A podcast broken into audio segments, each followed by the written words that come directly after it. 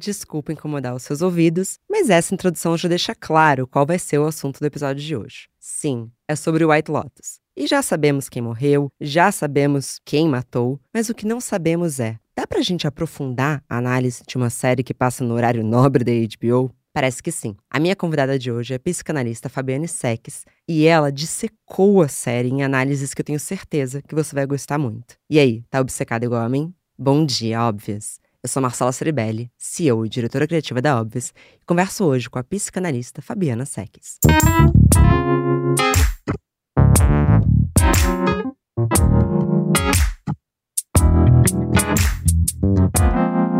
Bom dia, óbvias. Bom dia, Fabi. Como que você tá hoje? Bom dia, Marcela. Muito bom estar aqui com você para falar sobre essa série que estamos obcecadas.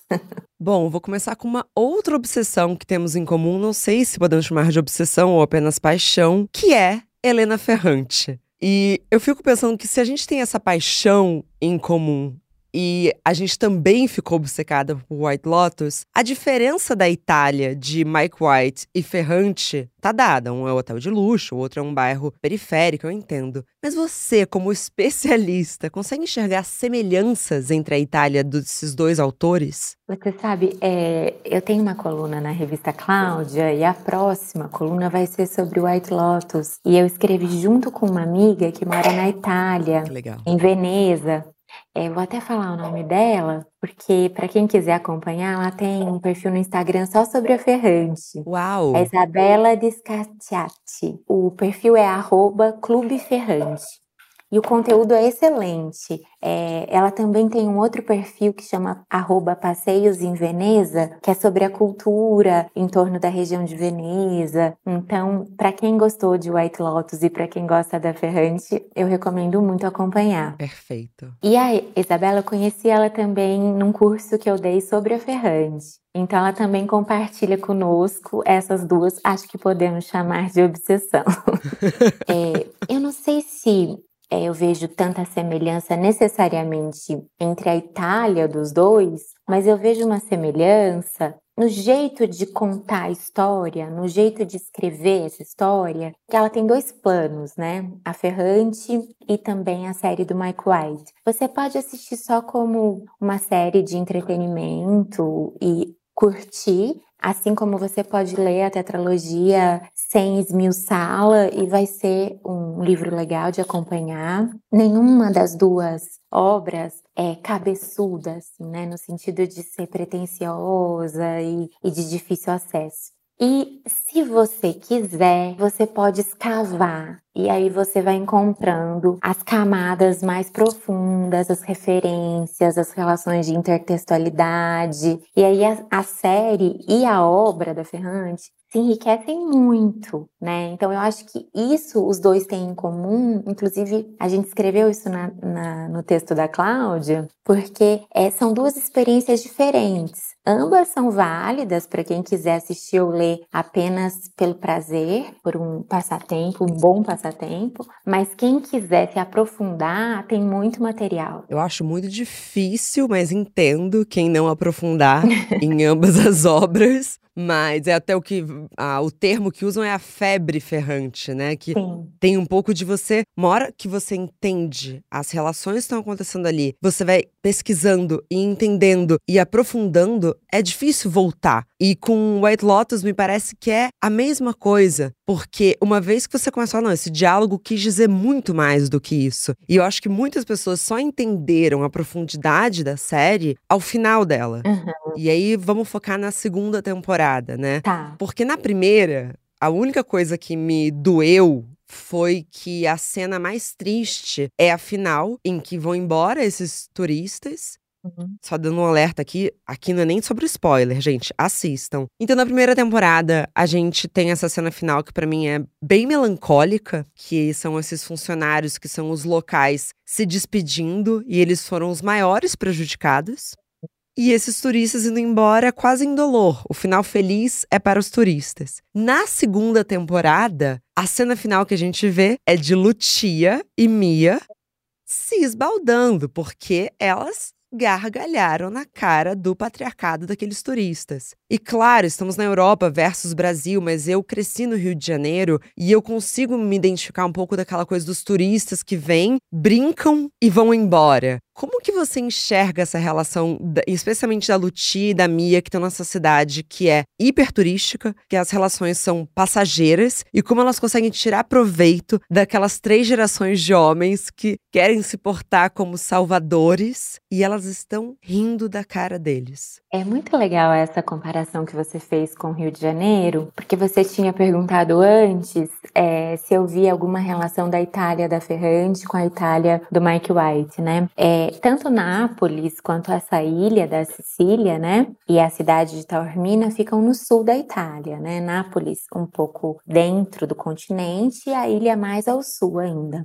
E quando eu tive em Nápoles, na época que eu estava estudando a tetralogia para o mestrado, eu tive uma impressão de, de familiaridade, assim, né? De que tem alguma coisa que é a beleza da natureza, uma beleza assim exuberante, em contraste com o caos da cidade, né? Que me parece que algumas cidades brasileiras tem também, como Rio, como Salvador. Então eu acho que também a gente poderia pensar assim nessa relação que você fez, pensando na Itália dos dois, né, da Ferrante e do Mike White. Agora falando da Lucia e da Mia de maneira mais específica, eu achei que foi muito interessante essa inserção do elenco italiano, né? Porque na primeira temporada ele também teve, né, um elenco local. É, a primeira temporada se passa numa ilha do Havaí. Bom, na primeira temporada a gente teve um personagem, uma personagem que é inesquecível para mim, assim, que, que é o gerente, o Armand, né? Nossa, inesquecível. Maravilhoso. Então, quando eu comecei a assistir a segunda temporada, muito feliz de que a série série tenha tomado a decisão de se transformar numa antologia, né? Eu fiquei muito preocupada, assim, com quem seria gerente, se isso ia funcionar, né? Porque se não funcionasse a figura do gerente ou da gerente, eu achava que a temporada não ia funcionar. Mas, assim, rapidamente a Valentina, que é uma atriz italiana também, a Sabrina Impiacciatore, acho que é assim que se pronuncia, ela fabulosa também, né? E ela tem um perfil muito diferente do Armand, né? Ela é impaciente, parece que não combina muito com o perfil. Ela é bruta, Ela né? é bruta. Parece que não combina muito com o perfil assim de uma gerente de um hotel de luxo, como o Armand é para fazer às vezes, né, de mãe, ele até diz, né, desses hóspedes e de cuidar deles, né? Ainda que nos bastidores o Armand é, faça é, isso de uma maneira irônica, pela frente ele até fala de vestir uma máscara, né? E tratar os hóspedes muito com muita cordialidade. A Valentina não, ela é super bruta, super direta, desde as primeiras cenas, né? E você viu que aquele diálogo que ela fala que a Tânia parece a Peppa Pig foi totalmente improvisado? Eu vi a entrevista, adorei. muito bom. Muito bom, porque assim, e ela disse que a atriz, né, que interpreta a Tânia, que é outra personagem maravilhosa. Não conhecia a Peppa Pig, mas não conseguia parar de rir pela entonação, pelo jeito que ela falou, né? Então, ela é uma atriz que lá na Itália me parece que é, já é bastante conhecida por fazer, vou dizer comédia, mas a comédia italiana talvez seja um pouco diferente da comédia, do senso de humor dos Estados Unidos, né? Então, você vê que é uma coisa bem mais sutil, né? Não é aquela humor ha-ha-ha. A gente pode até morrer de rir, mas assim, a atuação é engraçada, mas é séria, né? Assim, é como se, Sim. né? E aí entra a Lucia e a Mia, que são as outras personagens italianas, tem outros também, né? Mas a Lucia e a Mia são essas garotas que aparecem logo no início, né, do primeiro episódio. Então a gente vê que elas vão ser importantes para a série, porque quando tá chegando o barco com os hóspedes, assim como acontece na primeira temporada, dessa vez, né, eles chegam num porto e elas estão indo para o porto, são duas meninas jovens, eu imagino que elas tenham ali em torno de 19, 22 anos, né? É, acho que. Só? Você acha que mais? Eu acho que eu torcia para que mais, mas acho que você tem razão. Deixa eu até olhar aqui no IMDB a idade das atrizes, porque aí pelo menos a gente tem uma, uma pista. Mas me dá a impressão que a Mia é bem, talvez até mais nova que a Lucia. A Lucia chama Simona Tabasco. Ela é de 94. Então ela tem 28. Não sei na série, né? Em nenhum momento eles dizem, mas assim, elas se vestem e se comportam de um jeito muito adolescente quase, né? Assim, é... é adolescente. Elas fazem uma série juntas que passa aqui no Brasil, na Prime, que chama Doc uma série italiana. Olha. Até boazinha, assim, interessante. E elas já se conhecem há 10 anos. Então eu acho que a afinidade das duas em cena, assim, é porque também elas já se conheciam bem. Mas diz que elas, que o vínculo delas é, se estreitou nessa série. A Mia é de 93. A minha é mais velha. É, um ano, né, de diferença, um mas enfim, é, essas figuras super jovens né? Que a gente não sabe na série exatamente que idade tem, mas que se comportam como, né? A, a Lucia na primeira cena tá chupando um pirulito, né? Elas estão super vestidas assim de um jeito jovial e elas chegam ao porto para ver os hóspedes e logo a gente descobre então que a Lucia marcou um encontro com um dos hóspedes e que ela quer ir ver o, o barco chegando para tentar adivinhar quem é a pessoa que se tornará o cliente dela. E aí a gente descobre que ela é prostituta. A Mia ainda não é, mas depois, né, vai se aproximar também desse mundo, muito influenciada pela Lucia, eh, mas muito facilmente influenciada, né, muito sem resistência, assim. Eu achei muito legal a entrada das duas, acho que são ótimas atrizes. E tem uma passagem muito interessante, assim, na piscina, que a Lucia é, fala, acho que para a própria Mia, que as prostitutas sempre se dão mal no final. E parece que é uma espécie de anunciação, mas tudo no Mike White parece, né, que pode ser uma anunciação. E no fim é o que você falou, né? É, nessa série elas terminam, a última cena é delas também, né? E, Sim. E elas se deram muito bem. Eu acho que é uma subversão, né, de um estereótipo e eu acho que essa isso que você falou do, do, turismo, né, de uma cidade que vive muito do turismo, né, e delas tirarem proveito disso, na verdade, com outros objetivos, né? A Mia quer seguir uma carreira como música e a Lucia diz que não tem grandes ambições de juntar grandes quantias de dinheiro, mas que quer ter o suficiente para abrir o próprio negócio. E ela consegue, né? Ela consegue. E você sabe que, bom, eu aprofundei em White Lotus de uma maneira que, claro, me fez muito bem, de uma maneira vaidosa, mas eu acho que qualquer um que ficasse aprofundando igual a mim teria chegado nas conclusões do que ia acontecer no final muito antes, igual eu fiz. Então eu já tinha uhum. sacado o que estava acontecendo, acho que desde o episódio 5, assim, mas mais uma vez, mas só porque eu aprofundei, porque tava tudo muito dado. Tava tudo muito dado. Muito, tava muito dado. Era só você prestar atenção nos diálogos. Eu assisti os episódios duas vezes, obcecada, né? A uhum. Febre White Lotus. E aí, eu tenho o meu parceiro, que é o Renato, e eu falei no antepenúltimo episódio, eu falei, nossa, a Lutia tá gargalhando da cara do Albi. Porque o Aletso deve ser talvez o irmão dela. Ela já se aproveitou. Aquela cena da estrada, Renato, ela tá atuando e ela tá rindo, brincando com essa masculinidade que acha que precisa salvar ela. Ela precisa de tudo menos ser salva. Uhum. E aí, quando ela fala que ah, ele tá agredindo ela, e aí o Albi fala, mas o que, que eu posso fazer? Aí ela, dinheiro, mas você não tem nada a ver com isso. eu só tenho uma gargalhada alta, porque me parece ela já tá jogando o jogo, ela tá manipulando ele. É. E aí até assim, o quase o final do último episódio, hum. o Renato vira para mim, a gente tá assistindo junto no sofá, e eu achei um momento muito mulher e homem nesse lugar, enfim, de gênero mais puro, assim. E o Renato fala assim: Mas você não acha possível que ela tenha se apaixonado por ele? Aí eu, kkkk. Falei, Renato, para de ser homem. Ela não tá apaixonada por ele. Você também seria enganado por ela. eu achei muito maravilhoso, porque ela foi capaz de enganar ele. Como que você enxerga através da psicanálise esse jogo e esse poder? Como ela se empodera disso sem culpa de uma habilidade de manipular esse menino e esses homens e de uma maneira que talvez eu, mais velha, outras mulheres mais velhas, nos sentiríamos mal é, como você, eu também fiquei obcecada e revendo os episódios, né? E no primeiro episódio, logo na primeira cena das duas, da Luti e da Mia, que é na mesma rua onde se passa a última cena, ela cumprimenta o Alessio. Ela fala tchau, Ale.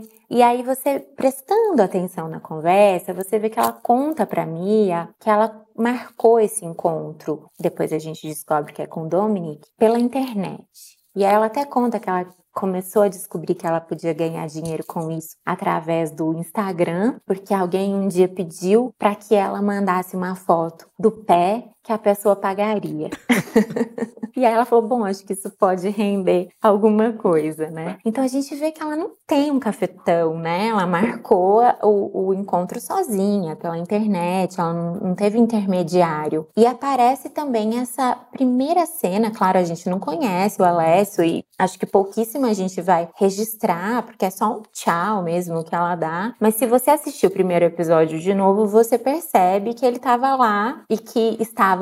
Mike White não tenta ele tenta e não tenta nos enganar. Ele diz: olha, tá tudo aqui, né? Exatamente. Então tava lá, né? Se a gente prestasse atenção. Eu percebi também muito cedo que poderia ser uma armação, que ele poderia ser um irmão, um primo, um amigo, enfim, alguém que estava topando fazer, desempenhar esse papel com ela. Na cena que ela tá tomando sorvete com a Albi e o Alessio passa com uma cara feia e puxa ela e tal, com uma brutalidade que seria típica assim dos homens italianos e tal, e o Albi fica muito comovido. Eu percebi já que tinha alguma coisa encenada, porque eu tinha revisto o primeiro episódio. Falei, bom, ela não tem cafetão, né? E esse cara aparece no primeiro episódio. Enfim, a gente vai montando quebra-cabeça. Do ponto de vista assim da psicanálise, eu acho que não é totalmente sem culpa que a Lucia faz isso. É o último olhar que ela dá pro Albi quando ela sai do quarto, sabendo que ela nunca mais vai vê-lo e sabendo que ela deu o golpe nele, é um olhar de pesar assim, né, que me parece que é a malícia encontrou uma inocência, uma ingenuidade, uma coisa que muito rara. Sim. E eu acho que ela fica um pouco comovida por isso, mas não o suficiente para não ir adiante. Tem uma outra cena um pouco antes dela ir embora, que ela tá deitada com a cabeça é, nele, e o olhar dela tá um olhar assim, pesaroso. É, não me parece que ela tá apaixonada por ele, mas me parece que tem ali, né, alguma, algum resíduo de, de consciência, de culpa, o que eu acho bom, porque senão seria uma perversa, né? Assim, o que eu não acho que é o caso, né? Eu acho que é isso. Eu acho que as mulheres foram exploradas por tanto tempo e ela usar isso para explorar, subverter, do ponto de vista do enredo, é uma coisa muito interessante, né? Sim. É, da gente observar. Ela tá bem feliz na cena final. Sim. e o efeito disso no Albi, já partindo para um outro núcleo, eu penso muito naquela fotografia da Ana Maria Maiolino, né? Que é a avó, a mãe e a, e a neta, né? Filha, nesse uhum. caso, com o fio de macarrão passando. E naqueles três, parece que o fio de macarrão caiu ao longo da série, que o Albi não pegou. Ele não vai repetir a história daquela família e daqueles homens. Só que na cena do aeroporto, na hora que passa aquela menina, nossa, belíssima, inclusive. Claro, que é Marcella Cerbelli, né? Não preciso nem falar de onde é minha família, mas eu acho que as mulheres italianas têm um negócio. Elas têm um negócio. Parece que ele vai repetir, porque eles olham um atrás do outro e parece, não, ele não conseguiu fugir da história da família dele. Como que você enxerga essa mudança do Albi depois da primeira decepção dele? Você acha que eu fiz a leitura certa dessa cena do aeroporto? Eu também entendi assim, né, que tem um resíduo, pelo menos, que ficou com Albi. Eu acho que tem uma gradação, né? Assim, o Bert, que é o avô, ele é incorrigível, né? Com certeza. E ele nem quer, ele nem quer corrigir. Ele me lembra tanto meu avô que me dá quase aflição. São coisas tão politicamente incorretas, assim, mas enfim. Mas é muito verossímil, né? Acho que é por isso que é tão legal também, porque o Mike White tem coragem, né? Num tempo como o nosso, ele coloca esse personagem, o Bert, que fala coisas absurdas e que flerta com todas as mulheres em volta. Eu até escrevi no texto da Cláudia, flerta porque não assedia, né? Ele assedia essas mulheres e ele acha que tá tudo ok, né? Que é lisonjeiro para elas, né? E ele não, não não tem nenhuma vontade de mudar e não vê nenhum problema nesse comportamento. E ele é autor de algumas frases muito engraçadas, assim, né? Claro, o Mike White escreveu, mas o personagem aqui diz, é, apesar de absurdas, mas muito engraçadas, Sim. né? Mas até se faz a gente questionar um pouco, porque quando ele fala ali no final de que ele abraçou a Mia e ela poderia ser a filha dele, mas ele sentiu uma, ere uma ereção.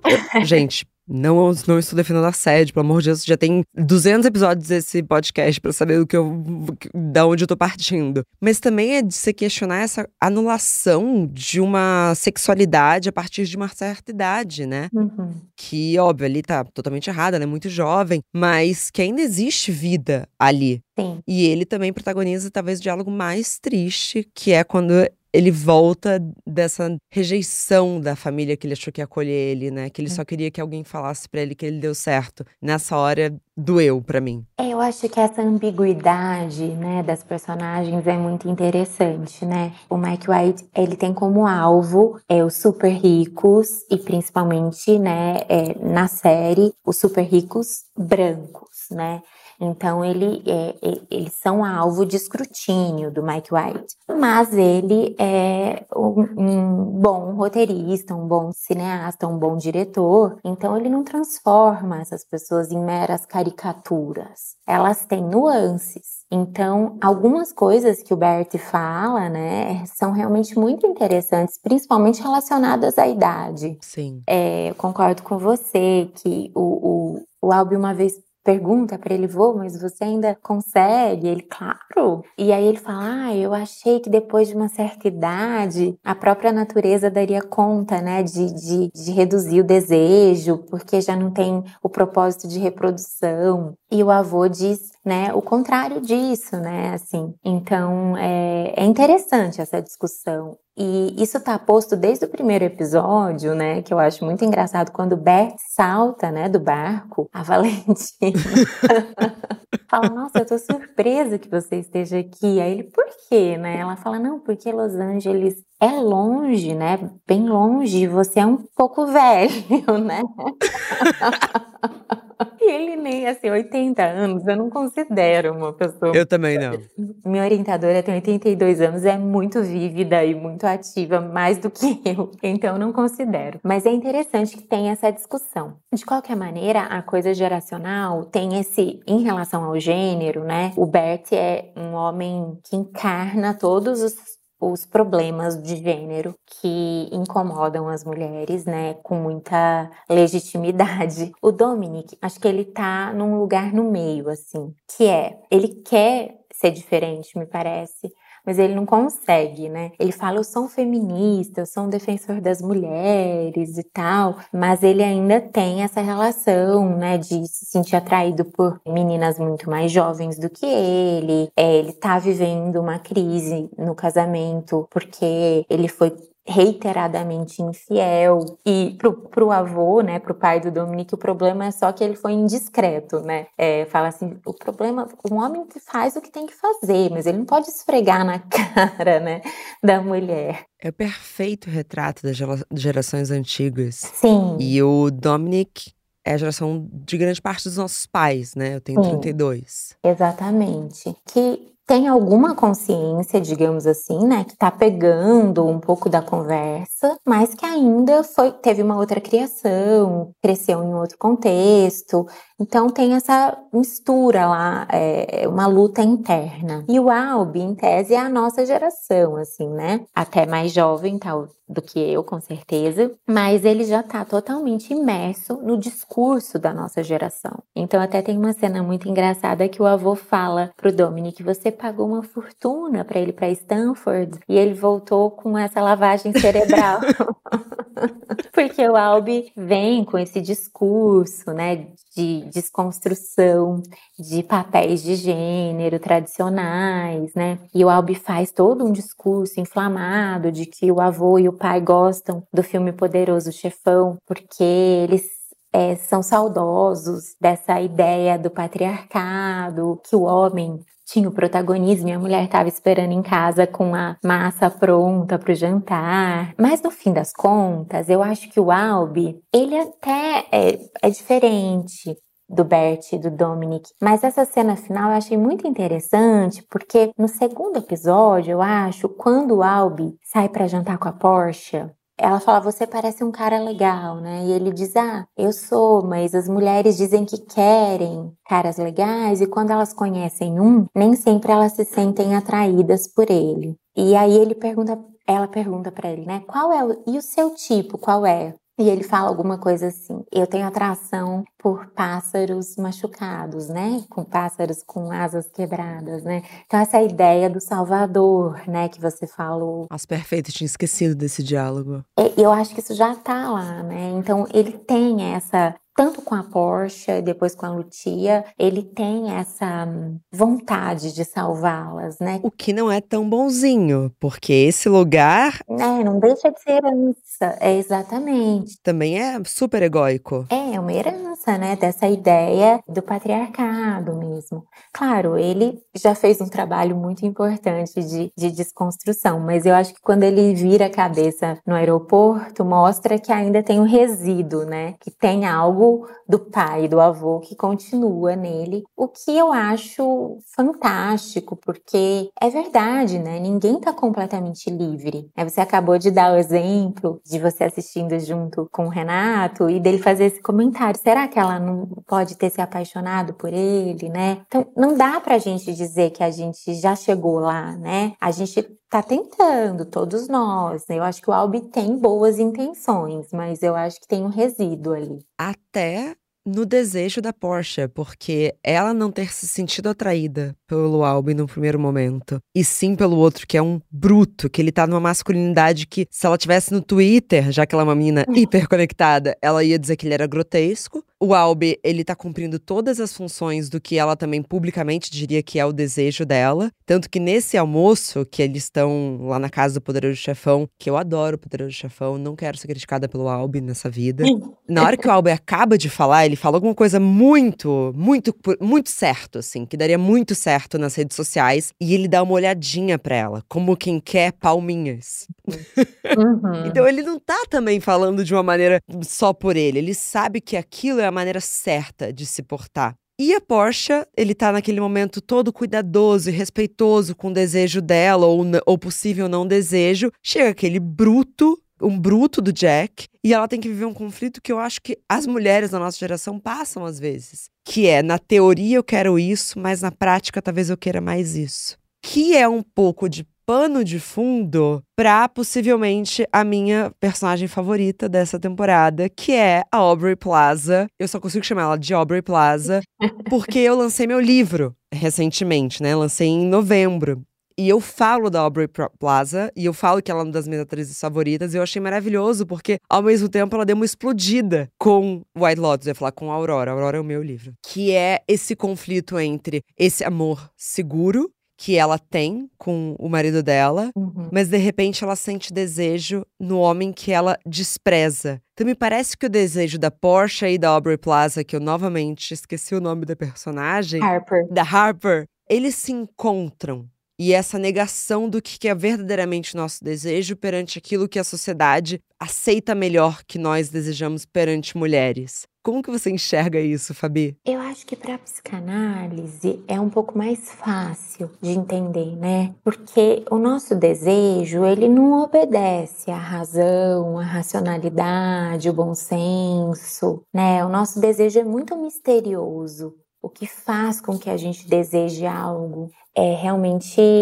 de outra ordem No caso da Porsche, eu acho que tá um pouco claro para ela que ela deseja uma aventura, que ela deseja algo mais aventuroso. Ela fala pro Albi, né? É, ele fala, ah, eu não queria ser invasivo. É, e ela fala, você não corre esse risco, eu não queria ser in inadequado. Ela fala, pode ficar tranquilo que você não corre esse risco. Aliás, você poderia ser um, até um pouco mais agressivo, né? Ela diz. Então eu acho que a Porsche ela aprecia um outro tipo de masculinidade, muito diferente da do Albi, né, que é mais delicada, digamos assim, pelo menos mais cuidadosa. E assim que ela vê o Jack nadando na piscina, eu falo, ah, pronto, ela vai por aí, né? A gente já percebe que ela se interessa por um outro tipo de homem. No caso da Harper e do marido e do Cameron, né, que são dois casais que viajam juntos, e que não têm absolutamente nada em comum a princípio, né? São opostos. Então, a Harper e o marido, que é o Ethan, eles têm uma relação que eu acho muito é, saudável em alguns aspectos, né? Eles são muito amigos, eles compartilham valores, é, eles têm muitas afinidades e parece que tem amor mesmo, uma história longa e se respeitam, né? Em vários momentos é, isso aparece, por exemplo, numa conversa ele elogia muito ela como advogada, diz que ela é a melhor advogada da, da empresa, que ela ganha todos os casos. E esse outro casal que parece completamente e é em alguma medida alienado em relação ao mundo, mas que é muito amoroso, né, um com o outro, assim, é, é, eles são um casal que estão constantemente se tocando, se beijando, se abraçando e falando um com o outro de uma maneira muito sexual e muito afetiva, o que a Harper e o Ethan não têm, né? Eles têm uma certa sobriedade. Então me parece que o desejo da Harper não é necessariamente pelo Cameron, é mais por esse arranjo que ela sente falta, sabe? Por essa dinâmica, porque na, no momento que eles viajam, a Harper e o Ethan estão enfrentando uma crise no casamento, que talvez seja comum num casamento longo, que é, é um momento em que a sexualidade está meio suspensa, o desejo está meio atravancado ali, né? E o Ethan até diz num, num jantar pro junto com Cameron, que é difícil porque você conhece tanto a pessoa e você vê a pessoa em situações de intimidade e ao mesmo tempo o desejo talvez precise de algo misterioso para acontecer, né? Ele está tendo dificuldade de desejá-la e ela está se sentindo profundamente rejeitada, né? Sim, dói muito. E aquele diálogo que ela fala: "Você não me dese... você ainda tem desejo por mim?" E ele fala: "Eu te amo." E ela fala: "Não é a mesma coisa." Aquilo me quebra em tantos níveis, porque a gente tem na Harper uma. Ela tá muito irritada com aquele casal. E a inveja, como é um sentimento que é de extremo tabu, a gente disfarça ela com muitas sensações. E uma delas é desprezo. É muito normal a gente desprezar aquilo que, na verdade, a gente queria muito ter. E aquele diálogo deles, a gente não assiste o noticiário, a gente assiste Ted Lasso.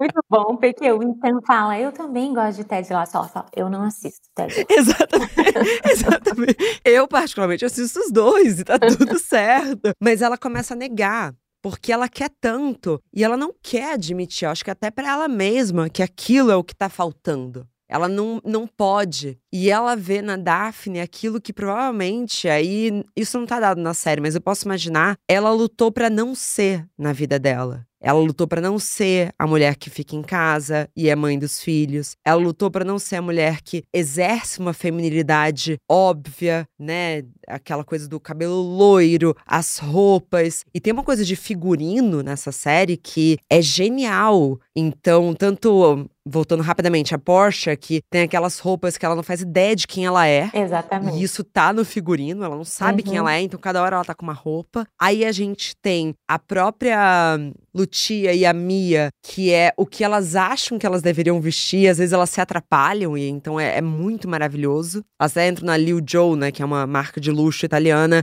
e elas escolhem as peças erradas, assim, é muito bom. Mas a Harper, ao longo da série, vai se vestindo mais parecida com a Daphne. E é isso é muito interessante. E aí tem uma cena dela chegando no jantar que é como se ela tivesse começando a fazer as pazes com algum lugar do feminino dela que ela negou durante muito tempo. Ela chega com aquele tailleur, você indo pra praia, amor? Mas era quase assim, para se expressar, para dizer, eu não sou igual a vocês. Isso. Eu sou diferente. É, no texto que a gente escreveu pra Cláudia, tem uma, um item só sobre o figurino, porque eu concordo totalmente com você. Eu acho que o Mike White é tão cuidadoso que cada elemento ajuda a contar a história e cada elemento ajuda a contar quem aquele personagem, aquela personagem é. Concordo muito com o que você falou sobre a Porsche. Acho que a Porsche é completamente perdida e isso tá no figurino. E eu acho que eu, eu li que o figurino da Harper, da Aubrey Plaza, é a princípio foi inspirado na Audrey Hepburn. Olha. Então que era uma coisa mais assim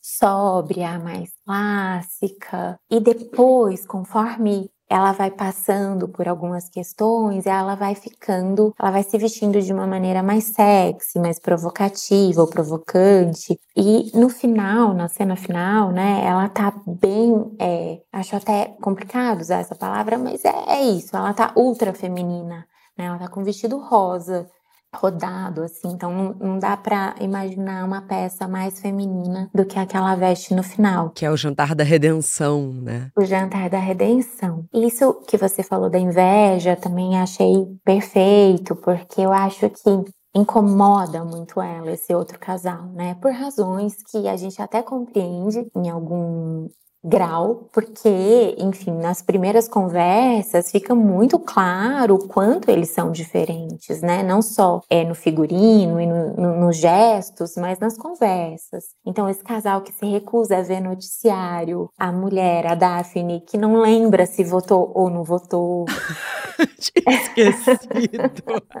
é verdade. E aí tem essa coisa, não, a gente, ela fala, então o que, que você faz o dia inteiro, né? Porque a Harper é né? Ela não, ela não tem tato, né? Então ela faz a pergunta de um jeito agressivo. E aí a Daphne fala: ah, eu fico com as crianças, mas a Daphne é uma personagem muito interessante porque ela poderia também ser esse estereótipo né, de uma mulher muito bonita, dona de casa, rica, vaidosa, que só cuida do cabelo, do corpo, enfim. E ela vai, através de umas fissuras, vai saindo um outro lado dela, assim, né? Ela é, na verdade, a grande revelação, né? Ela talvez seja a personagem mais interessante da série inteira. E por isso que ela também nos quebra. Não é só a Harper, porque você começa a assistir a série, você fala, nossa, que... nossa, olha ela. E aí no final da série você fala, nossa, tem muito mais camada aí. Ela é muito mais interessante. Eu acho que sim. A gente acompanha a Harper, né? É muito fácil a gente gostar da Harper, se identificar com ela, né? Mas aí a gente acompanha a Harper no julgamento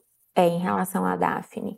E depois a gente também se surpreende, como eu acho que a Harper vai se surpreendendo. Talvez até um pouco antes, porque a Harper é mais resistente. Mas, por exemplo, logo nessa primeira conversa, quando a Harper pergunta o que, vocês fazem o dia inteiro, ela fala, fico com as crianças. Ela fala, e eu assisto muito Dateline, que é um programa de crimes reais, né? E aí a própria Daphne fala com uma expressão assim, quase sádica, né? Que tem um monte de histórias de maridos matando mulheres mulheres, ela fala assim: isso acontece muito durante as férias. é só desligar o equipamento de mergulho e pronto. E ela fala assim de um jeito assim, como se ela estivesse falando de qualquer outro assunto, né? Mas com um olhar assim, um pouco sádico. E no fim é isso que vai acontecer na série, né? Quando você diz que você percebeu muito antes o que ia acontecer, eu acho, é, até revendo a primeira temporada, que o Mike White não tenta esconder muito da gente, né? Não. Eu acho que não é essa a questão, não é uma, uma história de revelação, né? É uma história mais a gente vai descobrir como isso vai acontecer e é uma história sobre as personagens, né? Sobre as relações, né?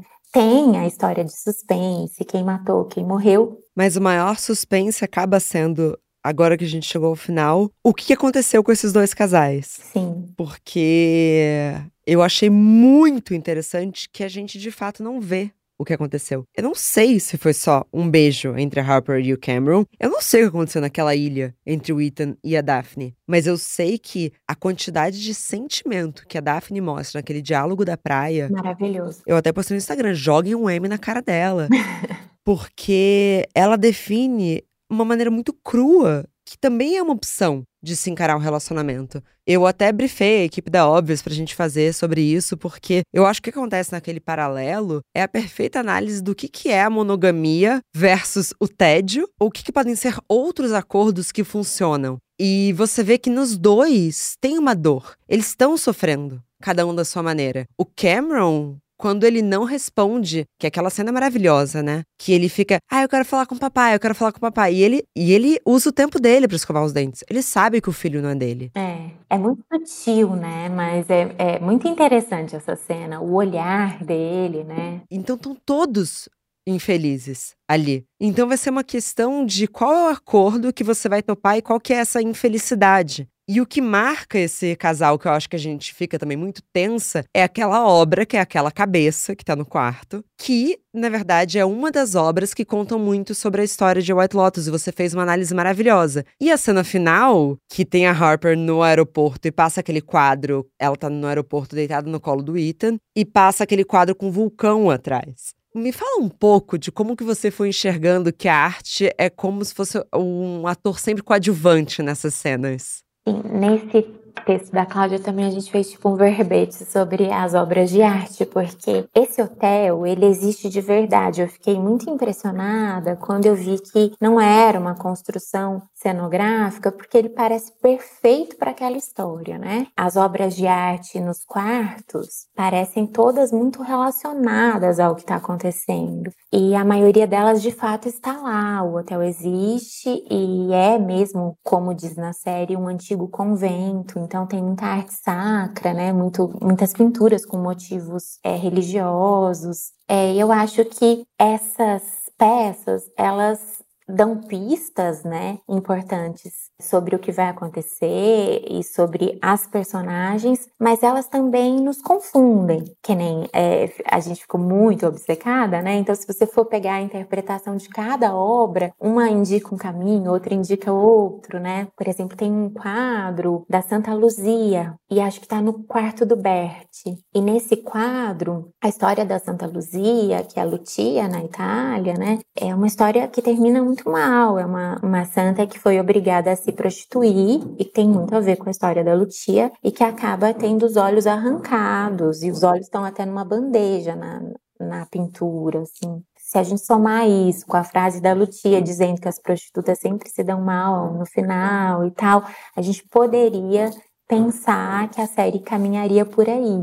Mas eu acho que não é a cara do Mike White, né? Que seria muito moralista, muito óbvio. E acho que ele não é, ele não é nada disso. Mas eu acho que a arte tem um papel muito importante. Essa cena do vulcão, né, do aeroporto, é parecida com o final da, da primeira temporada, né? As pessoas no aeroporto. E tem o Etna, né? Que é o vulcão da, que se avista ali do hotel e que está presente durante a série de diversas maneiras, né? Eles vêm da janela do quarto e depois na cena final tem essa esse mural, né, meio feio assim, uma foto no aeroporto e que aparece tanto quando a Daphne está abraçando o Cameron quanto quando a gente vê o Ethan e a Harper abraçados pela primeira vez, assim, numa cena mais amorosa, porque eles não, não tinham muito isso do toque, né? É. Tem até um momento engraçado que a Harper fala, vamos ali no, no buffet e faz assim para dar a mão pro, pro, pro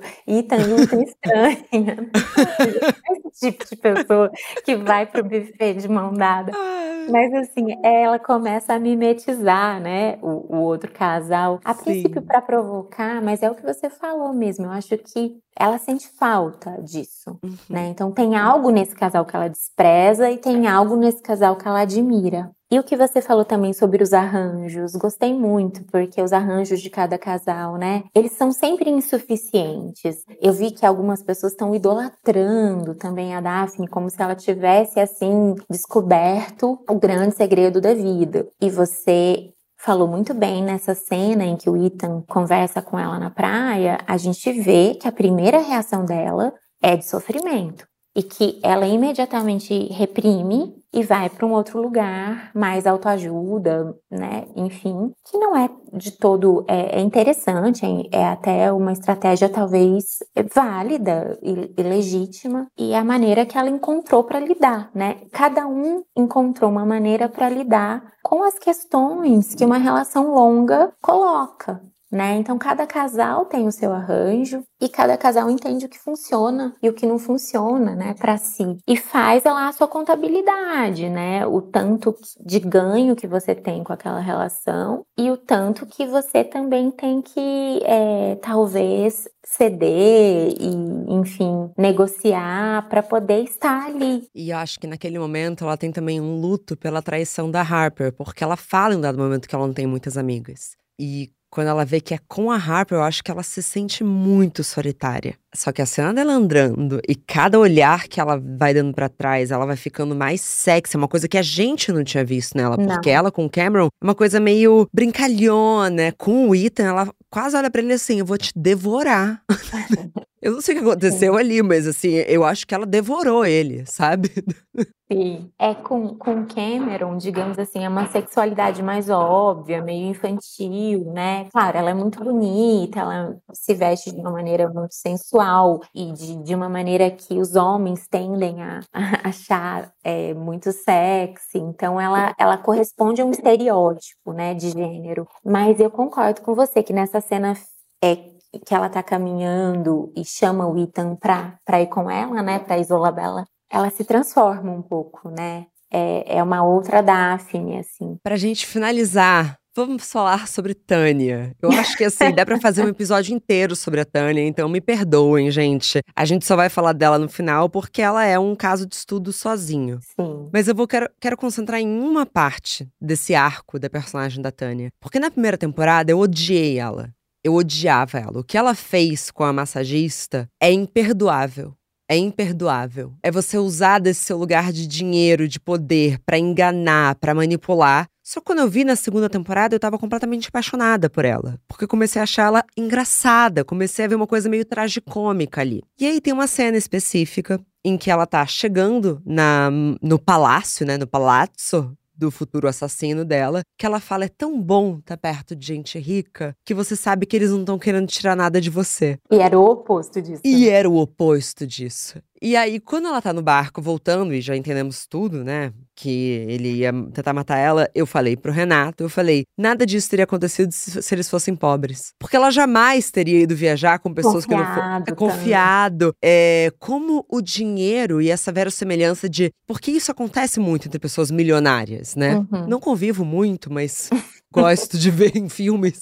Então eu conheço, nossa, você é milionário? Eu também, então somos amigos. Tem também uma crítica do Mike White desse clube do bolinha do golfe. E porque, enfim, é um Four Seasons, gente. Eu fui pesquisar, sim. É R$ 7.500 a diária do hotel de White Lotus. Se alguém tiver interessado, se alguém tiver renda, aqui para vocês. Eu acho que tem um pouco dessa crítica, né? Então, ela usa a massagista da primeira temporada, que, coitada, que dor que dor. E agora ela se ferrou porque ela provou um pouco do veneno dela. Como que você enxerga? E eu sei que estamos no final do episódio, mas eu confio que a gente vai conseguir chegar numa análise de Tânia. Eu acho que a Tânia é uma personagem assim fabulosa do ponto de vista assim de criação de personagem e da atuação, né, da atriz. É, acho que é o ponto alto, talvez, da, da série. Ela ganhou o Emmy, né? Já está indicada ao Globo de Ouro por essa temporada nova. É, acho que ela é um acontecimento e ela é muito exuberante, né? Ela é muito alta, ela tem 1,80m, eu acho. Ela ainda usa saltos muito, que ela fica gigante, né? Assim. e ela ainda usa aquelas roupas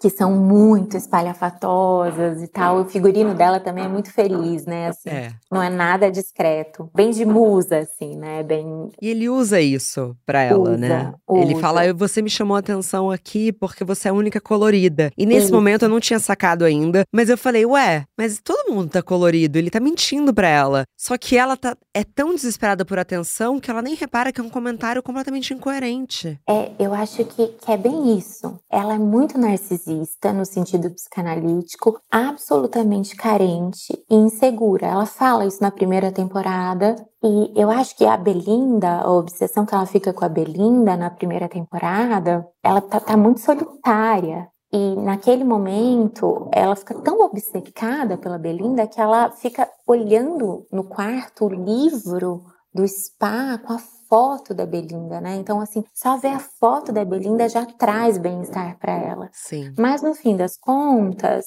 aparece um cara, ela se dá bem com o cara a princípio, e os planos com a Belinda vão por água abaixo. Ela não hesita em desistir deles, né? E na segunda temporada, eu acho que ela volta exatamente igual, né? Ela tá casada, aquele casamento já virou o que na, no final da primeira temporada parecia ah, que poderia ser alguma coisa recíproca, enfim, eles estavam né, na mesma vamos dizer, energia, assim, na mesma sintonia. Mas na, na segunda temporada eles já estão completamente descompassados desde o início. Ela chega sozinha, ele já tá no hotel, né? Então isso já mostra que desde o começo eles já estão separados, né, nesse plano. E eu acho que a Tânia é tão carente, tão carente, que parece que o Greg, o Greg, né, o marido dela, brifou, né, o Quentin, né? Tipo, olha, se você elogiar, se você der atenção, é igual planta, se você jogar água, ela vai, ela vai embarcar, assim, né? E é o, o que acontece, né? Ele elogia a roupa, ele elogia ela e ele dá toda a atenção do mundo para ela ela, né? Tem aquela cena que eu acho muito engraçada, que é quando ele convida ela pro, pro clube da piscina, né? Uhum. Do hotel. E aí é, ele fala: Me conta a sua história, né? Como que o seu marido te deixou aqui sozinha, uma mulher como você? Me conta a sua história. E aí ela fala: Bom, eu nasci em São Francisco. Ele, ah, que você vai começar do começo mesmo. Acho muito bom, porque é uma carência sem fim. Sim. E tem um diálogo da Porsche com Albi que ela conta, né, que o pai da Tânia cometeu suicídio quando ela tinha dois anos, se eu não me engano, e a gente sabe na primeira temporada que a mãe dela morreu e que ela tinha uma relação muito turbulenta, muito conflituosa com a mãe. Então eu acho que o dinheiro não a torna imune né? A, essas dores humanas, embora ela tenha meio bilhão, né? Ela continua absolutamente infeliz, né? Sim. A Porsche até disse: se eu tivesse meio bilhão, eu estaria muito feliz, muito contente, aproveitando a vida, mas talvez seja uma projeção da Porsche, né? A gente é, não sabe. É, Acho claro. que não. A Porsche, é, coitada. Por isso que eu, particularmente, torço para que na terceira temporada a gente conclua uma trajetória da Porsche, porque ela talvez seja uma das mais infelizes e ela precisa amadurecer. Eu tenho uma teoria da terceira temporada, mas a gente vai finalizar falando sobre isso. Só para finalizar sobre a Tânia também, é tão desespero que ela se perde, né? Porque na hora que ela mata, ela fala. Desculpa, eu estar assim. O Greg tá me traindo. e eu não acho que o cara não respondeu porque ele tá morrendo. Ele não responde? Ele foi que incrédulo. Tipo assim, ele tentou te matar. Cara, o, o teu marido encomendou sua morte. Importa se ele tá te traindo, né? Mas eu acho muito bom um comentário que o Mike White fez sobre essa cena, né? Porque, obviamente, ele tem um carinho por essa personagem, a ponto de ter trazido ela, né, pra. Sim. Ele pra criou a série por conta da atriz, né? Eles são muito amigos. Isso. E aí eu vi uma entrevista, ele é muito engraçado e a cabeça dele é muito diferente, né? E ele falou assim que na primeira temporada tem uma cena da Tânia ela diz assim, o Greg tá falando, ah, eu já passei por todos os tipos de tratamento, porque na época ele tá doente, né? E ela fala assim, ah, eu também já passei por todo qualquer tipo de tratamento. Acho que a única experiência imersiva que eu não tive foi a morte. E aí o Mike White fala que quis trazer ela na segunda temporada para dar a ela essa experiência imersiva. Maravilhoso. Mas ao mesmo tempo eu também gosto de uma coisa que ele disse que é assim, que ele não ia deixar a Tânia morrer pela mão de ninguém, né? Então, embora tenha todo esse plano e a gente acha que ela vai ser vítima e tal, ou de chantagem ou de morte, a gente não entende bem o que, que vai acontecer. A gente sabe que vem um golpe aí, né? É, É muito legal aquela, eu acho meio uma sátira de cena de 007, de Missão Impossível, quando ela sai atirando, uhum. como ela consegue acertar todo mundo. A Tânia, ela não tá nem olhando, né? Ela não tá nem olhando. Mas fica muito, é, eu acho essa cena muito cômica, eu acho muito boa. Tem algumas pessoas que criticam, que acham que exagerou, mas eu gosto muito, eu acho meio eu pastelão, acho que combina com a, com a série. E eu acho muito tragicômica, para usar uma palavra que você usou, a morte dela, né? Porque assim, ela não sabe nadar, ela conta isso na primeira temporada, né? Então, era mais seguro que ela ficasse ali no barco e, e até confrontasse o capitão, que talvez nem quisesse matar ela, era a única pessoa que tinha sobrevivido, mas ela tem a ideia, bem Tânia, de pular no barquinho, num barquinho pequeno, ela, uma mulher da, daquele tamanho, altíssima, e de salto. Ela não tira nem que, sapato. Que ela não tira o sapato. não, não é assim uma superfície super escorregadia que é a de um barco, né? Que não tem aderência, né? É lógico que não ia dar certo. Mas é super bonito também, eu fiquei emocionada, porque quando ela cai, toca de fundo a música da ópera da Madame Butterfly, Sim. que ela foi antes, né? Que é uma mulher que cometeu suicídio. E eu tenho a impressão que é uma espécie de suicídio da Tânia, né? Que ela sabe que pode dar errado. Tem uma outra cena em que ela olha um penhasco bonito lá do hotel e ela fala: Nossa, que lugar bonito, que penhasco bonito. Eu fico me, me perguntando: será que alguém já pulou daqui? Ah, maravilhoso, não, não lembrava. Então eu acho que ela tem essa coisa da pulsão de morte, né? Uhum. Bom, na primeira temporada ela carrega a morte do, do lado dela o tempo todo. É. E eu acho que nesse momento ela sabe que ela pode morrer. E quando toca a música, a impressão que eu tenho, a minha interpretação é que tá tocando dentro da cabeça dela, não na série. Uhum. E que ela tá sentindo que ela tá morrendo como uma heroína trágica, sabe? Uau. Muito bom, Fabi. Me fale o que, que você acha, espera ou apenas deseja que aconteça numa possível terceira temporada? Eu vi uma entrevista que o Mike White, eu acho ele tão interessante que ele não faz muito suspense, né? Nem sobre isso. Ele falou que provavelmente vai ser é, é, em uma região do Oriente, e que ele quer tematizar, voltar a falar sobre morte e também sobre a espiritualidade oriental e tal. E claro, tem um alvo da série que é os super ricos e fazer essa crítica de um jeito muito diferente do que Succession faz, por exemplo, né? Que também é muito legal, muito interessante, mas é. É uma das minhas séries favoritas também. É muito boa mas digamos assim, é que o White Lotus vai por um outro viés, né? Tem a crítica, mas tem o humor junto, né? Succession às vezes é engraçado também. Eu acho Succession hilário, mas é porque se você precisa entender que é engraçado. Exatamente. Você precisa assistir Succession igual você assiste The Office. Isso. Que se você leva a sério, você não vai rir. É, é muito triste, né? Ou muito chato, muito, né? Os assuntos, enfim. É, mas quanto mais você conhece as personagens, mais você vai entendendo, é, principalmente o filho mais novo, né? O Roman, ele é muito engraçado, Nossa, né? Muito bom.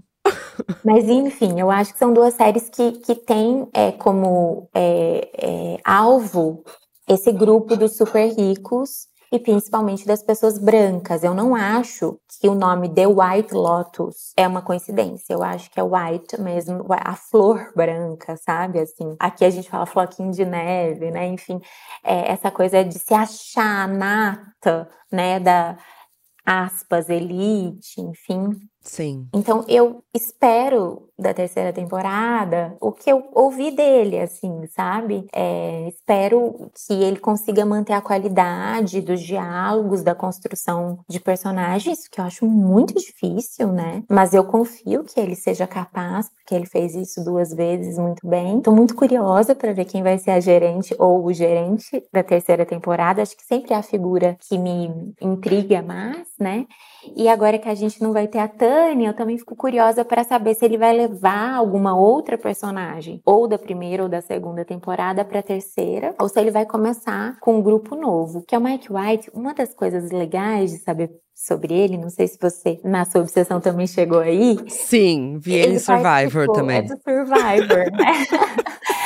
Então ele tem referências que vêm de muitos outros lugares, né? Acho que quem só vê cinema fica repetindo algumas fórmulas, né? Aham. E ele teve essa experiência absolutamente incomum de participar desse reality show que é o Survivor. O Survivor tá lá, sei lá, quando o Mike White participou era a 41 primeira edição. E uma das coisas que me parece que faz Survivor ser o sucesso que é, é que embora mantenha mais ou menos, né, sempre tem um elemento novo e tal, mas mantenha mais ou menos é uma estrutura, é sempre um grupo novo de pessoas que chega. Então talvez ele tenha pensado algo por aí, né? Pode ser. Eu torço só pra gente concluir a história do Greg pra que ele não tenha se dado tão bem. Esse pra mim é, é o ponto assim, quando eu vi que a Tânia morreu, eu falei, puto, o Greg ganhou o dinheiro. Então assim, na minha cabeça seria justo se o Albi levasse a Porsche, porque a Porsche não vai ter dinheiro, né, Pra ir pra esse hotel e se vingar do Greg.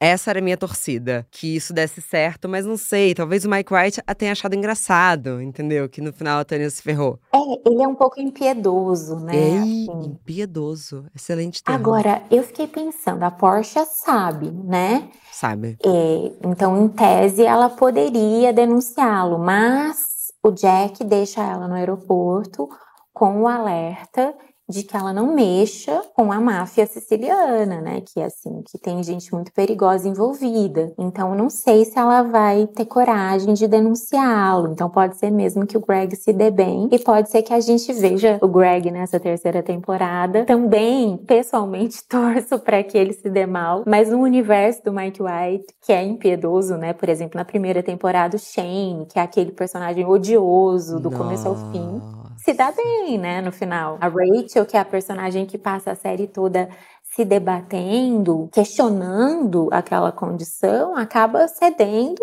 fica com ele no final, ele, enfim, a gente pode dar spoiler? Claro, claro. Ele mata, né, o gerente, é um acidente, mas ele mata, é, e ele é um acidente, mas é de uma tensão que vai escalonando Aham. por conta do comportamento do Shane. Nossa, eu acho que poucas vezes eu odiei tanto o personagem quanto ele. E ele se dá bem, né? Então eu não sei como é que vai ser. É verdade, o Mike White, ele não. É, ele, e ele tá tirando sarro, né? No final, mais uma vez, o homem branco, hétero, rico, se deu super bem. Sim. É que na primeira temporada, eu acho. Eu foquei mais o fato de que a. Qual é o nome dela mesmo? A Rachel? A Rachel se deu muito mal. Eu fiquei muito focada nisso, assim, que ela escolheu, vou ser infeliz, mas pelo menos isso aqui vai. É o que tem pra mim, vambora, eu não tenho nem talento. A primeira temporada é muito boa também. Fabi, eu preciso finalizar por uma questão de tempo. Sim. Mas assim, muito, muito, muito obrigada. Foi sensacional trocar com você. Imagina. Vamos continuar. Adorei. E te espero para falar de Helena Ferrante no nosso Clube do Livro, fazendo um convite público aqui, porque tenho certeza que a gente tem muita coisa para trocar. Muito obrigada. Imagina, foi um prazer, Marcela. Até a próxima. Um beijo. Um beijo.